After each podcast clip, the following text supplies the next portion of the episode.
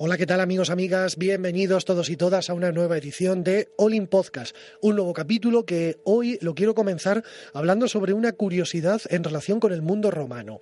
¿Qué te pasaba en Roma si te pillaban con una mujer casada. ¿Y qué le pasaba a ella? Eh? A esa mujer casada que practicaba el adulterium, eh? como decían los romanos, el adulterio, que decimos nosotros. Bueno, lo primero que tenemos que decir es que, eh, no sé si lo he comentado en alguna que otra oportunidad, en algún otro capítulo de Olim Podcast, pero la sexualidad en la antigua Roma no era tan pudorosa y, no había en esa época tanto rubor como tenemos hoy día como consecuencia de la educación recibida, ¿verdad? Pero lógicamente tampoco debemos pensar que todo el monte era orégano. Y de ello se ocupó sobre todo un emperador, César Augusto. Fijaos, para restaurar las bases morales del matrimonio y sobre todo evitar comportamientos escandalosos como eso que os he comentado anteriormente, el adulterio o adulterium, que en Roma se llamaba así y que los romanos lo consideraban como el, acto sexual con una mujer casada, el emperador César Augusto promulgó una ley. La ley se llamaba Lex Iulia de Adulteris Quercendis y se promulgó en el año 17 a.C.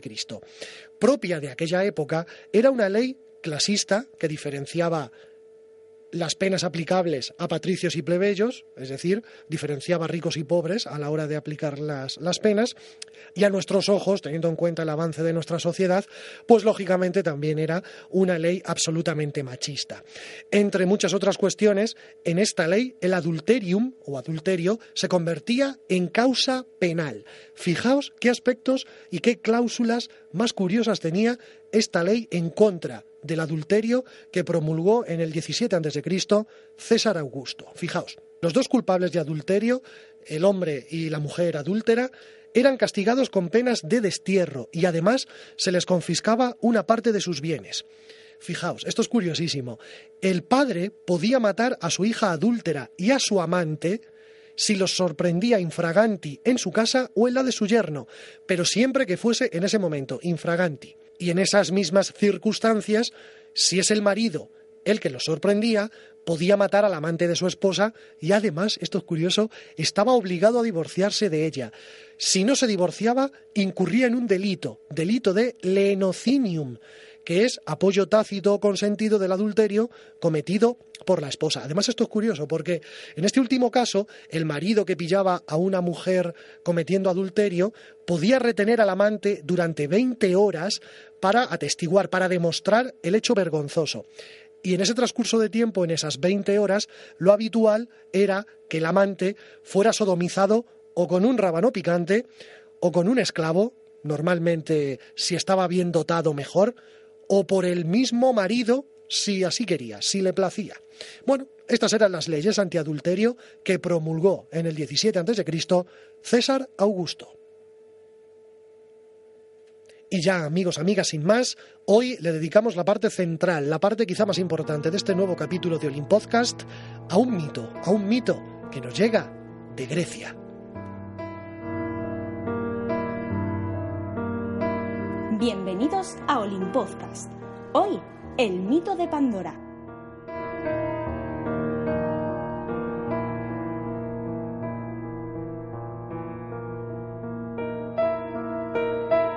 En el principio de los tiempos, Zeus, señor de todas las cosas, se repartió con sus hermanos el universo, dando origen a las diferentes criaturas vivientes. Entre estas también creó al hombre.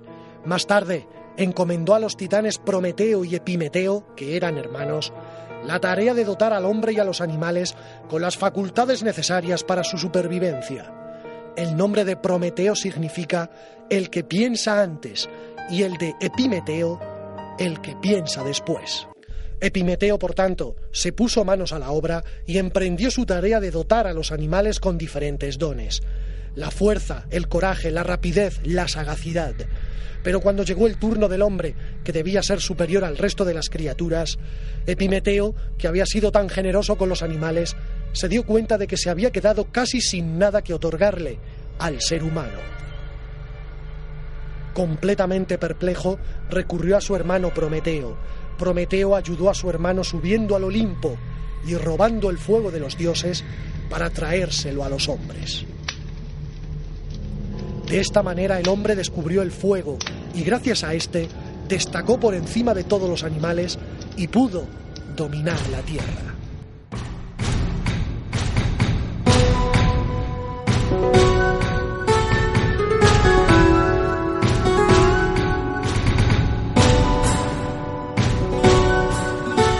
Zeus, dios del Olimpo, sorprendido ante la osadía de Prometeo, consideró esto una afrenta y decidió castigar a la humanidad. El castigo para los hombres le llevó a través de una mujer, la primera mujer de la raza humana, pues hasta entonces los hombres tomaban por esposas a las ninfas que habitaban en su región.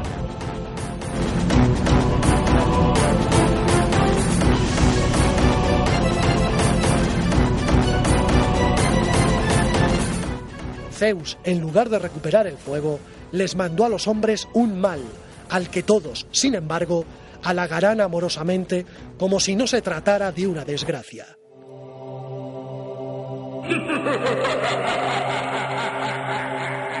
Zeus se echó a reír y convocó a Hefestos, a quien le ordenó modelar con arcilla y agua una figura humana semejante a las diosas inmortales. Su nombre, Pandora. Soy Pandora, la primera mujer de la raza humana. Mi nombre significa todos los dones. Causo la admiración de todos los dioses, quienes se acercan a mí para concederme maravillosas virtudes. Soy la más hermosa de todas las mujeres. Tan solo Helena, la reina causante de la guerra de Troya, puede asemejarse a mí. Todos los dioses y diosas del Olimpo compiten por dotarme con sus mejores dones.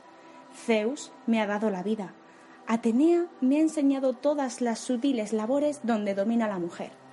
Afrodita me ha ungido la frente con belleza. Las tres gracias me han dotado con el poder de la seducción.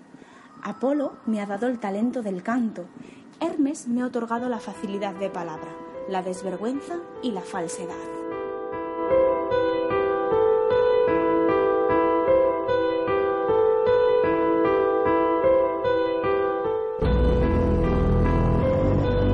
Zeus entregó a Pandora como regalo de los dioses a Epimeteo, un regalo envenenado, un regalo que suponía la auténtica venganza de Zeus ante la afrenta del robo del fuego.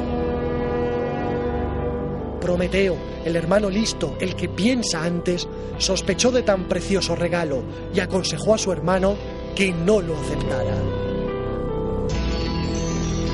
Al ver a Pandora, Epimeteo, que no era tan sagaz como su hermano, olvidó toda prudencia, la aceptó y se casó con ella.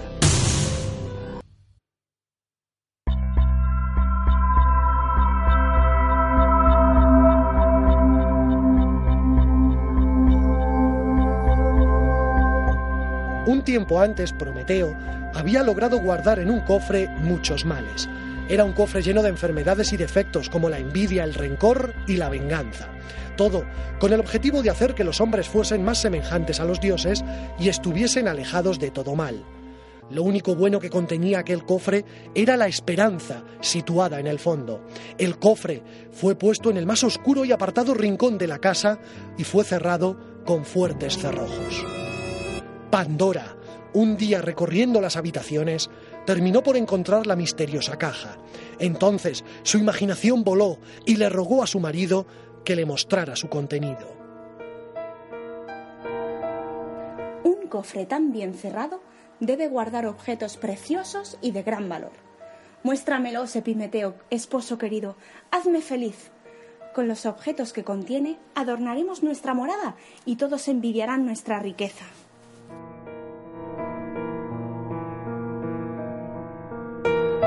Epimeteo no pudo resistir las súplicas de su mujer, y así Pandora cumplió su capricho. Pero una oscura y densa nube de aguijones salió entonces del nefasto cofre, acometiendo a la pareja, agobiándolos con grandes y terribles sufrimientos. Y luego, esa tremenda nube de males halló el camino hasta las casas de los hombres. Desde entonces, su vida estuvo cargada de dolores. En el último instante, la infeliz Pandora logró cerrar la pesada tapa del cofre. En su fondo, quedó encerrada la esperanza, el único don que había en esa fatídica caja. Por la esperanza, los hombres suspiran y piensan siempre que el futuro será mejor. Desde este día, innumerables desdichas reinan sobre el ser humano.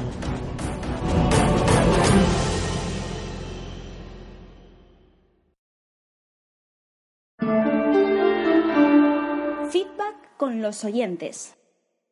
Bueno, hoy hemos hecho una cosita quizá un poquito más elaborada, no tan explicativa y sí más descriptiva o, un poquito más artística, ¿no? En relación con, este tipo de mitos. En este caso nos hemos quedado con este, con el mito de, de la caja de Pandora, por cierto.